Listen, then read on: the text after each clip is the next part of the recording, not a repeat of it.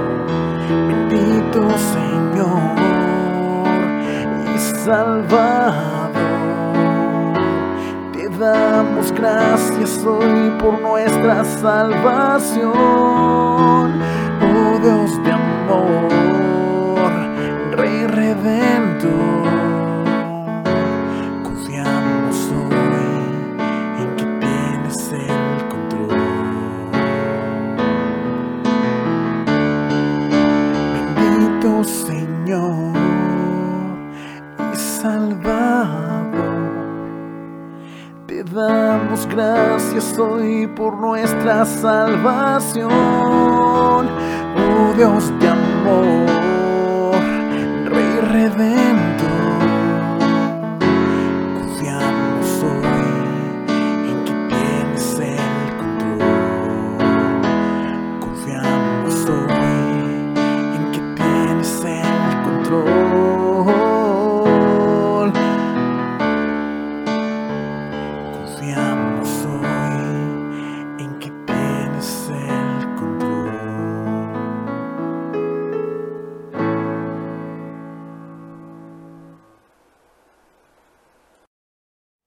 Tal? Muy buenos días a todos, bienvenidos a un nuevo video. Espero que todos estén muy bien. Espero que todos tengamos confianza a pesar de las circunstancias, a pesar de lo que oímos, a pesar de lo que vemos. Tenemos que eh, aferrarnos a las promesas de Dios. Necesitamos descansar en Él, confiar en Él. Y quiero continuar hablándoles de Nehemías. Hace ocho días comenzamos hablando acerca de la importancia del trabajo en equipo ante una nueva realidad, ante una nueva eh, manera de vivir o de adaptarse a la nueva realidad.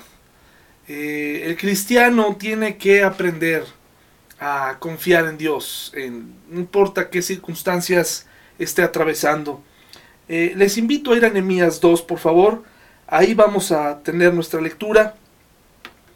Y hoy vamos a hablar un poquito más acerca de él. La semana pasada hablamos acerca de que él tuvo un equipo, eh, empezando con Zorobabel, quien trajo a los cautivos, y luego Esdras, quien eh, también tuvo que legislar. En su momento hablaremos de ellos. Pero hoy quiero abarcar un poquito más de Nehemías en la reconstrucción de las murallas. Eh, sin duda, comenzar una reconstrucción de este tipo no iba a ser nada sencillo, mis hermanos. Reconstruir no es nada sencillo. Vayamos por favor a Nehemías y quisiera llevarlos al versículo 19 al 20. Nehemías 2, eh, 19 al 20. Dice así, hermanos. Sin embargo, cuando Sanbalat, Tobías y Gesem, el árabe, se enteraron de nuestro plan, se burlaron con desprecio. ¿Qué están haciendo? preguntaron. ¿Se rebelan contra el rey? Yo contesté, está hablando Nehemías, el Dios del cielo nos ayudará a tener éxito. Nosotros, sus siervos, comenzaremos a reconstruir esta muralla pero ustedes no tienen ninguna parte ni derecho legal o reclamo histórico en Jerusalén. Cuando Nehemías comienza eh, a hacer planes y se presenta eh, a este lugar, a los muros de Jerusalén destruidos, ahí se da un golpe de realidad. Probablemente usted apenas se acaba de dar cuenta de que esto ha cambiado. No sabemos por cuánto tiempo, pero necesitamos tener mucha atención, prestar mucha atención y darnos cuenta que delante de nosotros hay una nueva realidad. Y en esta nueva realidad tenemos viejos enemigos, tenemos eh, adversarios. Y hoy quiero recordarle y quiero ayudarle a enfocarse muy bien sobre esta lucha que usted está eh, eh, por, por, emprender, esta lucha que está por empezar. Y también quiero ayudarle a enfocarse de quiénes son verdaderamente sus enemigos. Ante esta nueva realidad hay que identificar tres cosas. Hay que identificar tres cosas y hay que tenerlas muy claras, mi hermano y hermana que, que nos estás viendo desde tu casa. Quiero ayudarte a enfocarte porque aún los cristianos estamos un poquito desorientados sobre desde dónde vamos a luchar en esta nueva realidad. Incluso hay algunos cristianos peleando, pero pegándole al aire y peleándose con enemigos de los cuales, con los cuales no vale la pena pelear en este momento. Eh, estamos viviendo una realidad histórica, sorprendente, muy grande, y para esta realidad necesitamos a Dios en nuestra vida. Y necesitamos irle diciendo a nuestros enemigos, eh, identificarlos y empezar a ponerles límite. Nehemías se encontró con que antes de que llegara el material, antes de que llegaran los arquitectos, antes de que llegaran eh, la gente que estaba dispuesta a colaborar, ya estaban los enemigos ahí esperándolos para desanimarlos para engañarlos, para darles mensajes contradictorios. Y en este momento, en lo que acabo de leer, era un momento crucial para la vida de Nehemías. Él pudo haber dicho, hasta aquí llego, esta lucha no es mía, eh, me retiro, ya llegará alguien que se enfrente a esto. Tal vez tú en este momento no tienes fuerza para enfrentar esta nueva realidad, eres jefe de familia, eres una mamá soltera, vienen gastos, vienen situaciones eh, en las mesas, en las llamadas telefónicas, en las noticias. Eh, aparentemente te están avisando quién es el enemigo, pero detrás de todo esto, hermanos, hay, eh, hay elementos que no podemos descuidar. Por eso te invito a que hoy puedas recordar que hay tres cosas que necesitas identificar para emprender esta nueva realidad. La primera cosa que yo quiero preguntarte hoy a ti, eh, amigo, hermano, hermana, ¿por qué peleo? ¿Cuál es mi lucha? ¿Cuál es mi lucha? ¿Qué es lo que me está moviendo en este momento? ¿Cuál es, cuál es mi batalla? ¿Tu batalla es económica? ¿Tu batalla? ¿Cuál es? ¿Cuál es tu lucha? ¿Es una lucha espiritual? es una lucha contra el gobierno. ¿Cuál es mi lucha? Bueno, vamos a leer por favor Nehemías 2 del 1 al 10 y vamos a ir estudiando. Dice, a comienzos de la siguiente primavera, en el mes de Nisan, durante el año 20 del reinado de Artajerjes, le servía el vino al rey y como nunca antes había estado triste en su presencia, me preguntó, ¿por qué te ves tan triste? No me parece que estés enfermo. Debes estar profundamente angustiado.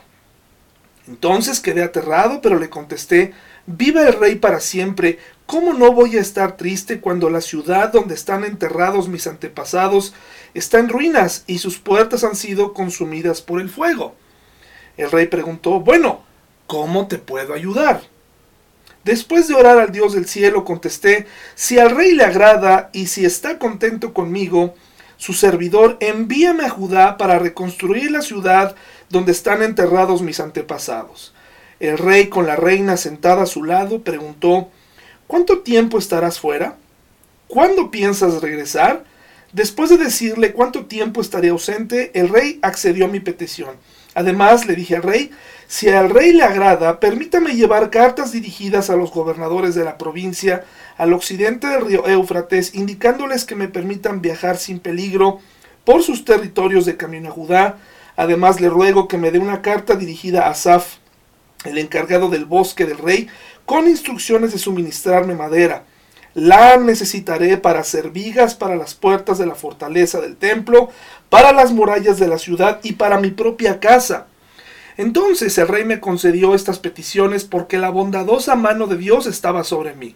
Cuando llegué ante los gobernadores de la provincia al occidente del río Éufrates, les entregué las cartas del rey. Debo agregar que el rey mandó oficiales del ejército y jinetes para protegerme. Ahora bien, cuando Sanbalat, el Oronita y Tobías, el oficial amonita, se enteraron de mi llegada, se molestaron mucho porque había porque alguien había venido para ayudar al pueblo de Israel. Analicemos esto un momento. Nemías estaba angustiado, tenía una razón. Tal vez tú también tienes una razón para sentirte así en este momento. Tienes incertidumbre, tienes eh, delante de ti un reto que parece invencible. Todos lo tenemos. Todos en algún momento hemos llegado a sentir miedo e incertidumbre. Estoy de acuerdo con eso. Sin embargo, cuando le preguntan a Nemías qué es lo que quiere, Nemías tenía muy claro lo que iba a hacer, era reconstruir. Y no solo eso, sino que el rey, este rey pagano, le hace preguntas que tal vez a muchos de nosotros no nos gustaría contestar. Es decir, ¿cuánto tiempo te vas a tardar? ¿Qué necesitas? Porque, en otras palabras, Nemías era un trabajador del rey y lo necesitaba ahí. Sin embargo, el rey accede porque Dios estaba tocando el corazón de Artajerjes. Hoy quiero recordarte, hermano, que Dios tiene en su mano a los gobernantes. Tu lucha no es contra los gobernantes. Tu lucha no es en contra de un sistema. Esa no es tu lucha. Nemías no le dijo eh, eh, al rey una serie de cosas confusas, que tal vez podrían resultar eh, justificables, no le mencionó aún enemigos, sino le mencionó algo muy importante. Le dijo, quiero reconstruir la ciudad de mis padres, la ciudad de, de, mi pueblo, de mis paisanos está destruida. Esa era una muy, muy buena razón. Y Dios tocó el corazón del gobernante. Entonces yo te quiero enfocar hoy, cristiano, estoy hablándole al cristiano, a un cristiano, si tú nos estás viendo, sobre todo de la iglesia, no pierdas tu tiempo en otras luchas. No importa cuánto hables del gobierno actual, no importa cuánto despedaces, no importa todo eso, esa no es la verdadera lucha. Esa no es la verdadera lucha. Si no te has dado cuenta, este es un problema mundial. Aquí Dios nos está llamando, está llamando nuestra atención para algo más allá. Esta no es una revuelta. No nos está llamando a una rebelión. No nos está llamando a hacer coraje, sin tonizón. Nos está llamando a despertar porque la realidad ha cambiado. Ahora necesitamos accesorios para sobrevivir afuera. Eso no fue culpa de nadie en específico. Esto es algo que se salió de control en algún lugar y ahora todos tenemos que aprender a vivir con esto. Pero de alguna manera el encierro, de alguna manera eh, necesitamos, el hombre necesita buscar culpables, ¿no? La lucha no es esa.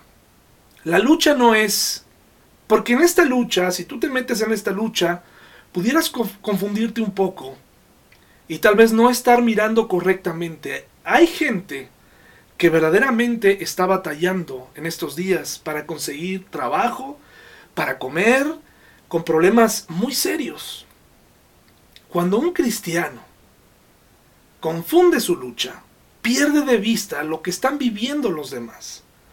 ¿Desde dónde estás observando esta crisis tú, cristiano? ¿Desde dónde lo estás viendo?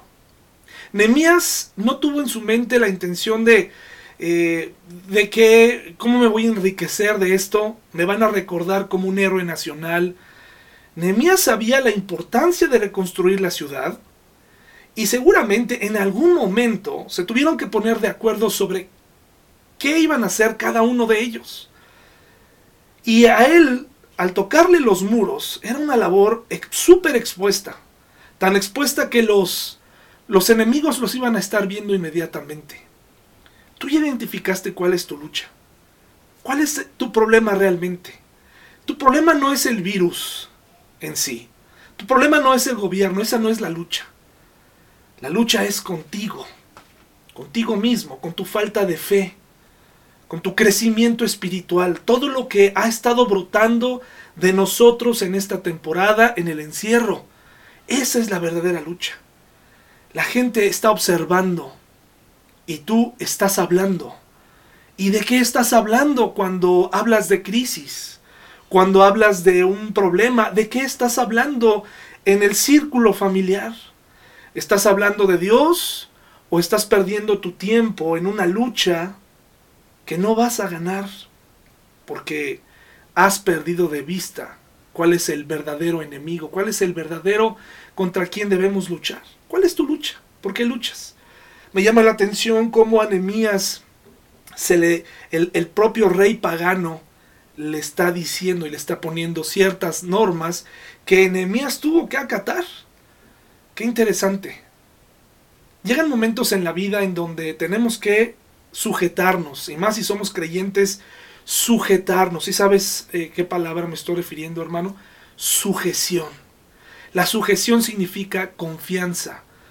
Puede ser que las cosas, puede ser que el mismo Nehemías tuviera desconfianza, no solamente en Artajerjes, sino también en los gobernadores de toda esa región.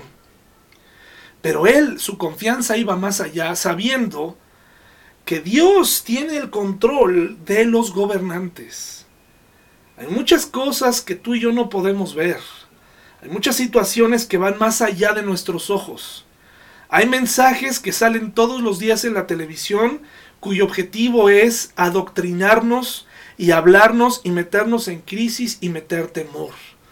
En este caso, Nehemías habla y Dios toca al gobernante y permite que Nehemías salga con cartas para que los gobernantes le abran las fronteras y compartan con ellos madera y materiales para reconstruir. Esto solamente lo puede hacer Dios. Si tú luchas si tú identificas la lucha correcta, en esa lucha está Dios. ¿Estás seguro que en lo que tú estás luchando y en lo que tú estás diciendo en este momento de crisis proviene de Dios? ¿Estás seguro que ese es el camino? ¿Estás seguro que protestar? ¿Estás seguro que marchar es el camino a seguir en este momento? ¿Estás seguro? Porque si no, Dios no está ahí. Tú necesitas, como hombre y mujer, confiar en quien verdaderamente tiene el control y esa persona es Dios. Así que Nehemías tenía muy clara cuál era su lucha. Su lucha no era la venganza, su lucha no era eh, el, el hacerse famoso, no era reclamar lo que era suyo por sí mismo como un acto egoísta, sino ver a todo su pueblo nuevamente en aquel lugar y en esta lucha él sabía que le costaría. Sabía que habría enemigos. Sabría que sería un reto complicado. Tú ya te sentaste a pensar en que en este momento se demanda de los creyentes un pensamiento mucho más inteligente, un pensamiento que, pueda eh, brindar confianza y no eh, más eh, inestabilidad? ¿Te has puesto a pensar? ¿Has sazonado tus palabras? Eh, aquí no se trata, hermano, de tomar bandos, se trata de tomar un solo bando y ese es el bando de Dios. ¿Qué es lo que dice Dios acerca de las crisis, acerca de los gobernantes? ¿Qué es lo que dice? Eso te lo dejo a ti para que lo analices. ¿Tus palabras tranquilizan o tus palabras alteran tus palabras están acorde a lo que Dios nos enseña en su palabra, o tus palabras están yendo más allá, peleando una batalla que Dios no te pidió que luches en este momento. Así que, ¿por qué peleas? ¿Peleas por dinero? ¿Peleas por, eh, por, por un sistema? ¿Por qué peleas? ¿Cuál es tu lucha? ¿Cuál es tu lucha? Selecciona bien tus batallas. Primera Timoteo 6:12, por favor. Selecciona bien tus batallas. Incluso en esta guerra, en esta nueva realidad, Nehemías seguramente tenía mucho deseo de reconstruir no solamente las murallas, sino todo lo que pudiera reconstruir. Sin embargo, tenía que escoger lo que le correspondía, lo que le tocaba y hacerlo bien y comprometerse. Y no solo eso, no podía enredarse en discusiones absurdas, no podía enredarse en pérdida de tiempo. Tienes que seleccionar cuál es tu lucha. En este momento tienes que elegir de entre todos tus gastos qué es lo prioritario. De entre lo que tienes que hacer, eh, cuál es la lucha que demanda de ti. Hay muchas frases al respecto de la sabiduría humana, ¿no? Que, que, son ciertas, que hablan de sentido común. Por ejemplo, una dice, sé selectivo en tus batallas, a veces tener paz es mejor que tener la razón. Eso es interesante, ¿no? Sé selectivo en tus batallas, no hagas de todos tus problemas una guerra. De todos estos problemas que tienes, de todas estas situaciones que se han, se han venido como cascada, eh, tienes que elegir cuál vas a luchar en este momento. No puedes con todo. Selecciona qué estás enfrentando y cómo lo y cómo vas a, vas a cuál vas a luchar y cuál no vas a por la cual no vas a pelear en este momento. Decía Sun Tzu, triunfan aquellos que saben cuándo luchar y cuándo no. Es desgastante luchar una batalla innecesaria que nadie te pidió. Se han disputado en México en las últimas semanas, meses, una batalla innecesaria. Una batalla que no necesitas pelear porque sabes qué? Dios tiene el control de los gobernantes y muchos cristianos han adoptado por luchar. ¿Desde dónde estás luchando y por qué estás luchando? Me parece que la batalla nuestra, la que debemos pelear, es la buena batalla, como dice en 1 Timoteo 6:12. Ahí sí tenemos que luchar. 1 Timoteo 6:12 dice así, pelea la buena batalla por la fe verdadera Aférrate a la vida eterna a la que Dios te llamó y que declaraste también delante de muchos testigos. Es decir, tengo que pelear mi batalla de la fe. ¿Qué tanto estoy creciendo en este tiempo? ¿Qué tan, qué tan, eh, eh, eh, qué tan maduro me he convertido? ¿Estoy más maduro? ¿He crecido? ¿He aprendido en esta temporada? ¿La lección? He valorado, eh, eh, el Espíritu Santo ha, hecho su labor dentro de mí. Esa es la batalla que debes pelear, la que tú y yo debemos pelear. Las demás batallas, esas no nos corresponden, hermano.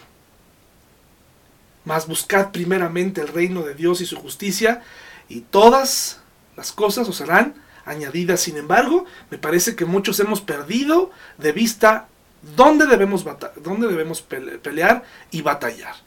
Ahora, la segunda cosa que te quiero recordar es contra quién. ¿Contra quién estás luchando? ¿Cuál es la bandera que tienes ahora? ¿Quién es el verdadero enemigo? Dice una frase de un escritor famoso, hay que tener cuidado al elegir a los enemigos porque uno termina pareciéndose a ellos, decía Jorge Luis Borges. También un cantante famoso tiene una frase que en lo personal me gusta, que dice, elige bien a tus enemigos porque ellos te definen. O sea, ¿quiénes son tus enemigos? ¿Contra quién estás peleando? Si vas al libro de Nehemías, en el capítulo 2, te vas a dar cuenta que Nehemías tuvo varias opciones.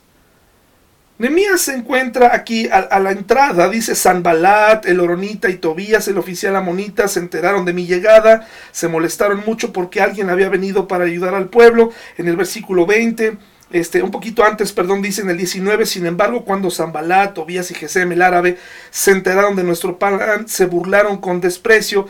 ¿Qué están haciendo? Preguntaron, se rebelan contra el rey. Y miren lo que contesta Nehemías, el Dios del cielo nos ayudará a tener éxito. Nosotros, sus siervos, comenzaremos a reconstruir esta muralla, pero ustedes no tienen ninguna parte ni derecho legal o reclamo histórico en Jerusalén. ¿Quiénes son tus enemigos? ¿Contra quién vas a luchar en esta, en esta nueva realidad? ¿Contra quién? ¿Contra quién has elegido pelear? Porque puede ser que te estés enredando en asuntos políticos, puede ser que estés confundido en cosas que, que no. Estás perdiendo tu tiempo. No es, ahí, ahí no es la batalla. Ese no es el enemigo. Nemías cuando sale a rumbo a la reconstrucción tenía varias opciones.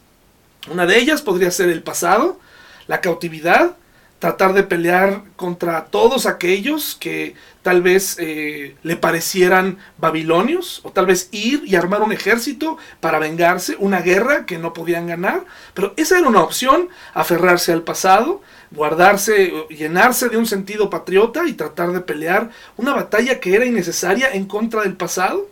En este presente agarrar y tratar de eliminar a los enemigos primero para construir eh, tranquilamente un muro pero tampoco fue así. Tampoco fue así, hermanos. Los enemigos estarán ahí. Pero lo interesante es que Nehemías no escoge eh, pelear con ellos directamente. Estratégicamente se defiende. Y hablaremos de esto después, cómo organiza el pueblo en medio de sus enemigos. Pero quiero recordarte y enfocarte a ti. ¿Quién es tu enemigo? ¿Quiénes te parecen que son tus enemigos en este momento? Y nuevamente, ¿es la falta de dinero tu enemigo? ¿Es tu esposa tu enemigo? ¿Es el gobierno tu enemigo? ¿Qué es? ¿Es el virus el enemigo? ¿Quién es? En este momento, hermano, tú como cristiano debes saber, debes tener muy claro, que nosotros no tenemos un enemigo físico, ¿verdad? Primero que nada, Efesios 6:12. Y este enemigo es muy astuto y a través de nuestra debilidad, trabaja en nosotros, nos amedrenta, nosotros nos dejamos eh, hipnotizar por lo que eh, vemos, por la zozobra. Hay muchos cristianos con miedo, con, pero con un miedo paralizante, algunos otros con un miedo terrible al futuro, muchos teniendo conversaciones terribles en sus casas, eh, con, con mucho coraje en contra de las circunstancias. Hermano, tranquilo, ese no es el enemigo. Ese no es el enemigo, este no es el momento para luchar contra ese enemigo. Efesios 6:12 dice así, hermanos, quiero recordártelo, dice, pues no luchamos contra enemigos de carne y hueso, sino contra gobernadores malignos y autoridades del mundo invisible, contra fuerzas poderosas de este mundo tenebroso y contra espíritus malignos de los lugares celestiales. Tenemos una lucha en contra de el enemigo de los creyentes, el diablo y sus potestades, que nos dicen, nos, nos, llenan de, de, suciedad, de opciones, de temor, nos desorientan, nos usan, porque sabías que el diablo también nos puede usar, nos podemos dejar usar por el diablo para llenar de temor a otros, para desviarlos del camino, para ir en, en pro de un movimiento que en este momento como cristianos no deberíamos estar participando. Hermano, tenemos que tener cuidado. Nemías no se metió en problemas en ese momento con estos enemigos. Puso su límite, pero usted está observando en la Biblia cómo no batalla con ellos, no lucha contra ellos. Elige bien sus batallas y además elige a sus enemigos y dice, yo, yo no vine aquí a hablar. Yo no vine aquí a decir muchas cosas. Yo vine aquí a reconstruir. Y sabes qué, hermano, se necesita toda tu atención para reconstruir tu vida, la vida de tu familia, porque la lucha que tú pelees, en esa lucha te vas a llevar a tu familia y a tus familiares y a la gente cercana. Si tú no eliges bien tu lucha, te vas a llevar a todos a esa lucha y los vas a meter a todos y te vas a comprometer con esa lucha y puede ser que estés equivocado. Hermano, como Nemías, te invito a ignorar a estos enemigos de momento que parecen ser los principales responsables de, este problema y que te orientes en quién te está distrayendo en tu vida espiritual, si tal vez has dejado de leer tu Biblia, si tal vez has dejado de orar, si tal vez te has enfriado. Eso es algo que demanda tu atención. Eso es algo prioritario. No te metas en otras cosas en este momento. Aprovecha el tiempo que está aquí. Dios no te va a dejar Dios va a proveer. Y aprovecho nuevamente para ti, hermano, si estás batallando, llámanos para saber cómo podemos ayudarte, amigo de la iglesia, hermano de la iglesia. Pero no luches peleas. No, no pierdas tu tiempo con enemigos que en este momento solamente son distractores. Si Nehemías hubiera perdido su tiempo aquí, hubiera perdido tiempo valioso en la reconstrucción y en la organización de una nueva realidad. De una nueva realidad, hermanos. Por favor, eh, vayamos nuevamente. Ah, perdón, antes vamos a, a Proverbios 26.4 para leer otra cosa. Proverbios 26.4, por favor.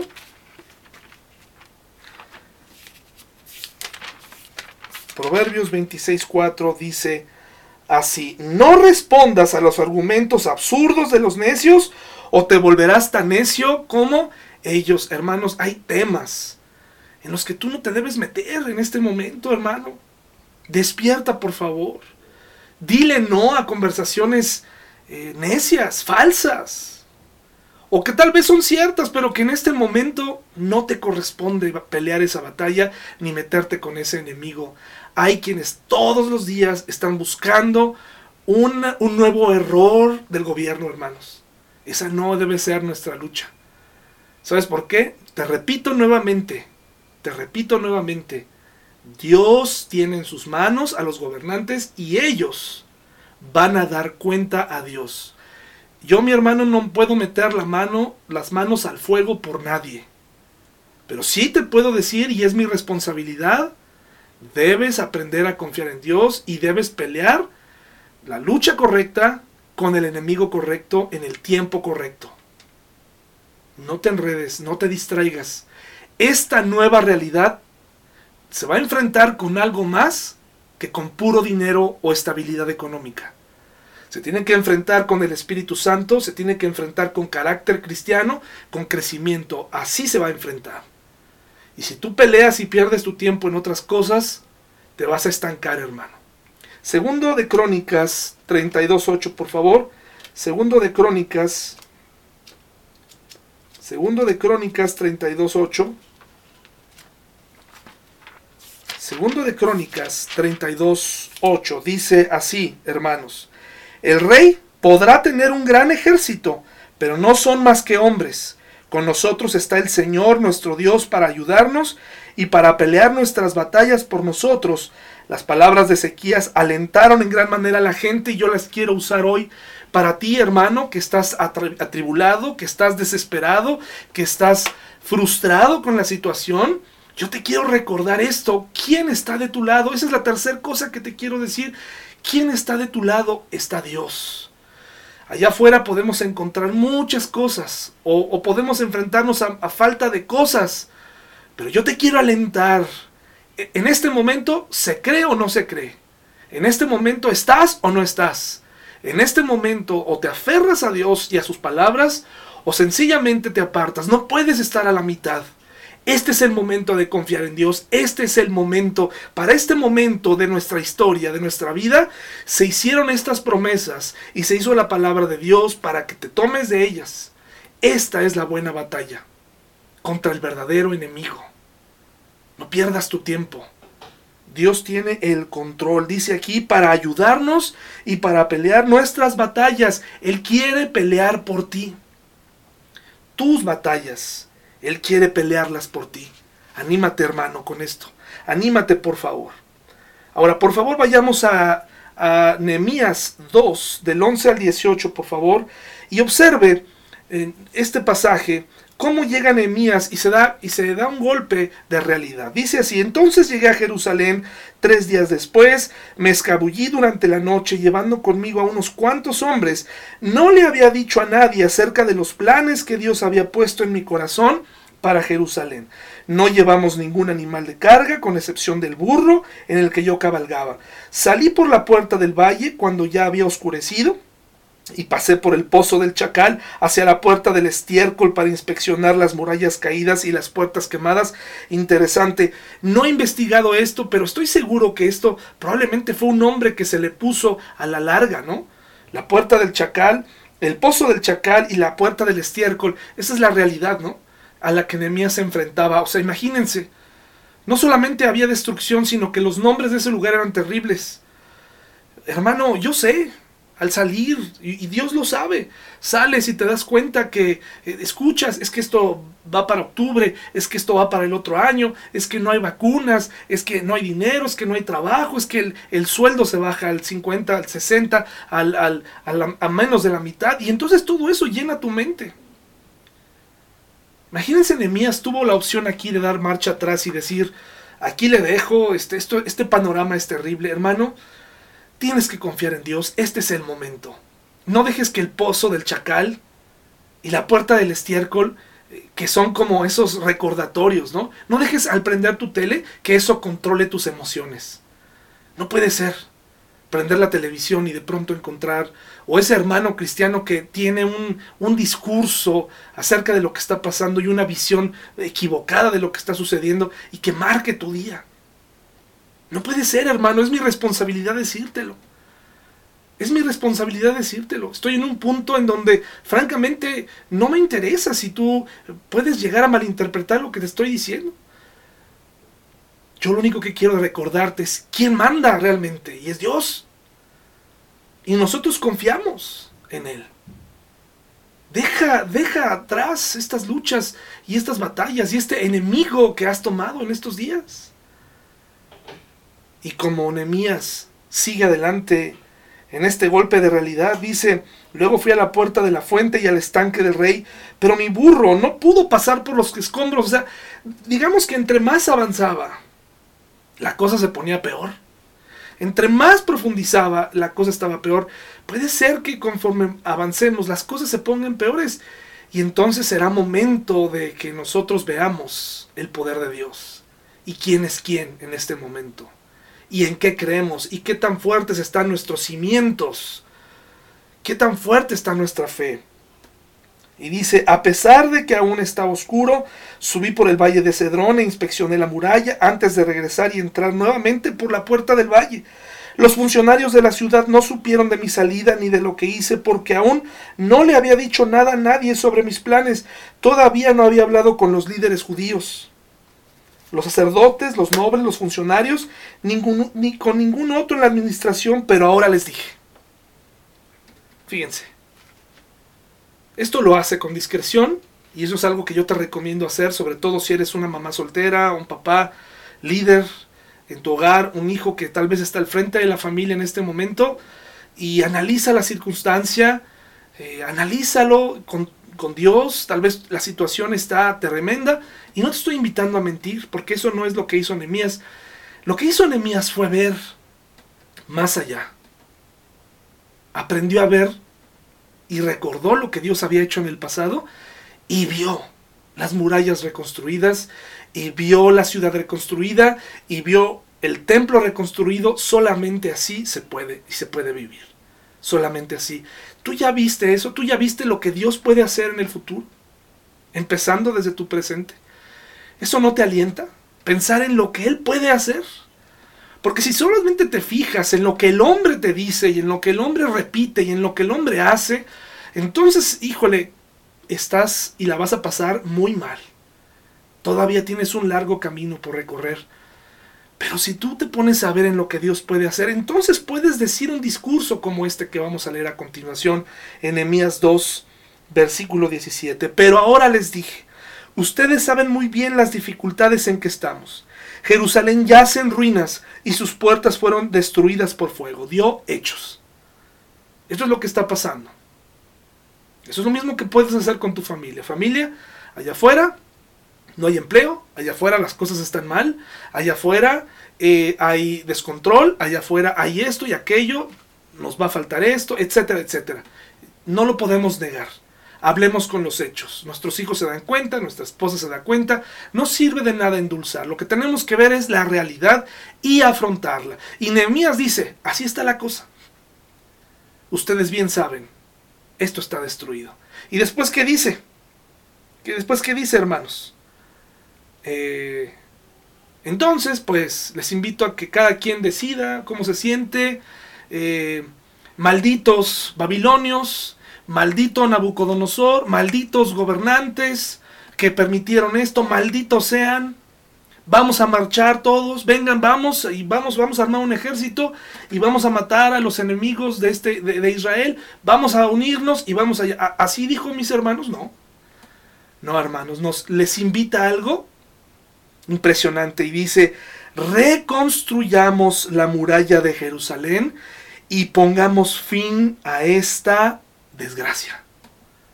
Pongámosle fin, hagamos, hagamos. ¿No tienes trabajo? Búscalo. ¿Tienes miedo a salir? Protégete con todo para salir. Eh, ¿Perteneces a la población vulnerable? Habla con tu familia y no puedes salir. Quédate en casa, guárdate, delega, no te hagas tampoco el valiente. Reconstruye, vive para reconstruir y construir. No destruyas, hermano.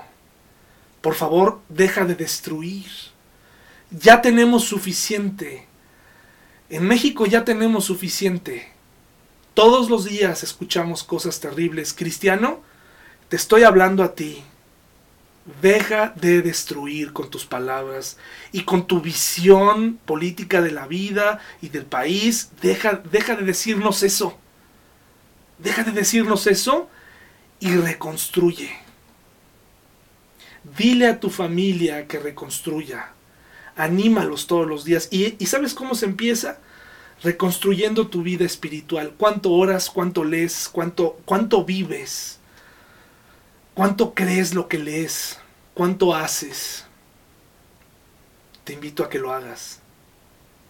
Tenemos que dejar atrás ya y reconstruir. ¿Qué medidas vas a tomar para reconstruir la realidad que está allá afuera? Después les conté cómo la bondadosa mano de Dios estaba sobre mí y acerca de mi conversación con el rey. Sí, reconstruyamos la muralla. Los motivó con dos cosas muy importantes. Les habló de la realidad, se ofreció a dirigirlos, pero también les habló de lo que Dios había hecho con un rey pagano. Dios pudo haber reconstruido como por arte de magia los muros y toda la ciudad, pero quería precisamente ver en acción a esta gente que se decía eh, amante de esa ciudad, patriotas y sobre todo seguidores del Dios verdadero. Se supone que, que fueron personas que fueron despojadas, pero que tal vez en su corazón jamás olvidaron quién era Dios y por eso Dios permite esta reconstrucción. Y por eso Dios permite que vengan este tipo de cosas a nosotros y, nos permitan verlo en todo el mundo para darnos cuenta quiénes somos nosotros y quién es Dios. Yo quisiera, hermanos, si estuviera en la iglesia, que todos leyéramos al mismo tiempo, sí, reconstruyamos la muralla de nuestra vida espiritual, sí, reconstruyamos la muralla de nuestra vida económica, de nuestra vida moral, primero que nada antes que la económica. Lo económico viene después de nuestra vida moral, de nuestra vida espiritual, de nuestra vida con Dios. Reconstruyamos, sí, reconstruyamos. Así que comenzaron la buena obra. Hermano, reconstruye. ¿Cuál es tu lucha? ¿Contra quién peleas? ¿Y para quién? ¿Estás peleando para Dios o estás peleando para ti? ¿Quiénes son tus aliados? ¿Quiénes son tus aliados? gente resentida, gente eh, con temor. ¿Eres el líder o vas a seguir? ¿Eres creyente o no lo eres? ¿Para quién y para quiénes son y quiénes son mis aliados? Es muy importante reconstruir en esta época tan complicada. Ninguno de nosotros está exento. Ninguno de nosotros está exento. Pero Dios está vivo. Y Dios peleará por nosotros. Reconstruye, hermano. Reconstruye. Y vive para construir. Que tengas un gran día y nos vemos en el siguiente video.